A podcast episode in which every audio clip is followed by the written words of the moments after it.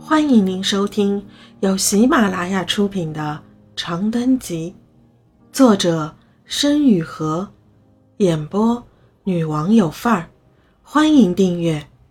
母亲一，我有个秘密，那就是我不喜欢上学，我不喜欢上课，不喜欢老师，不喜欢结交新朋友，不喜欢夏天的胶皮操场刺鼻的臭味。不喜欢杨树叶打在教室窗户上时发出恼人的沙沙声。开家长会的时候，班主任常常对姨妈说：“这孩子有点奇怪。”我几乎没有什么喜欢做的事情，除了坐在院子里的柑橘树下发呆，偶尔想念爸爸妈妈。我经常不知道自己在想什么，想干什么。在学校里的时光就像打坐修禅，只能一秒一秒地挨过去。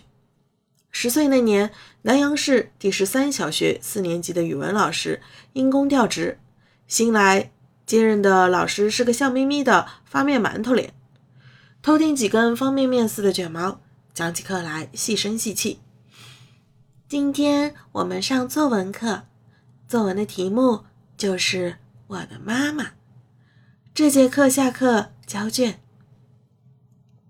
话音刚落。几道目光直直地打在我的身上，我恍如未闻，依旧趴在桌子上发呆。晌午的阳光透过窗帘的缝隙，洒在我的眼角，烦人的刺眼。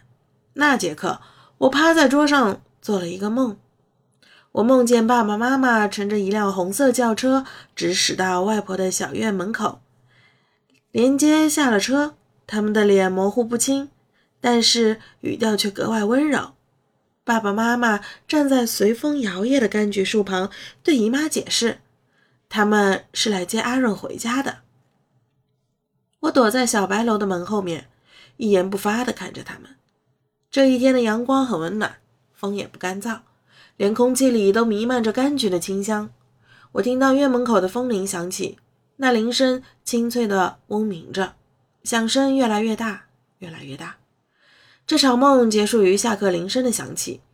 我缓缓睁开眼，听见小组长在敲我的桌子。柔柔，交卷，交卷。我揉了揉眼睛，点点头，拨开签字笔盖，在卷首稀里糊涂地写下姓名，将卷子塞给组长。好啊，你怎么什么都没写啊？知道我家的情况的人并不多，组长就不算在内。我笑了笑，懒洋洋地说：“没事，你收吧，我等着老师来找我。”组长看着我，欲言又止，终于还是莫名其妙地皱了皱眉头，收走了我的卷子。当天傍晚放学后，语文老师叫我去一趟办公室。我敲了敲门，在得到允许后，推开门，走进四年级语文组办公室，在泡面头老师的面前站定。泡面头从一桌子卷子里抬起头，推了推他的无框眼镜，上下打量了我一番。你就是罗润？我点头。他抱起手臂往后一靠，微微蹙起眉头。今天上午的作文课为什么交了白卷呢？你是对老师有什么意见，还是对老师出的题目有什么意见？我摇头。泡面头的眉头皱得更深。那为什么不写作文？我记得你在之前的作文课上也不是这样的呀。我撇了撇嘴，不情不愿地答道：“老师，这个题目我实在不知道该怎么写。”怎么会不知道呢？每个人都有妈妈，母亲节快到了，老师也是借着这个机会让你们好好为自己的妈妈写一篇文章，等到过节的时候送给他们。为什么就不会写呢？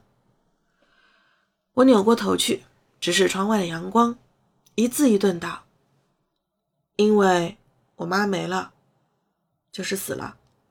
她在我三岁那年就死了。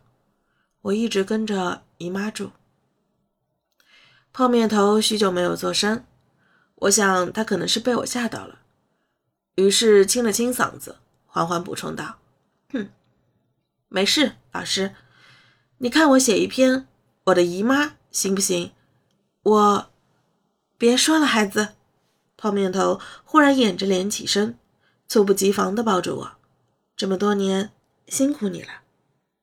尴尬，我好尴尬，我尴尬的脸颊发烫。在泡面头看来，大概是因为情绪激动。我，你不用说了，孩子，老师都懂。你姨妈的联系方式是什么？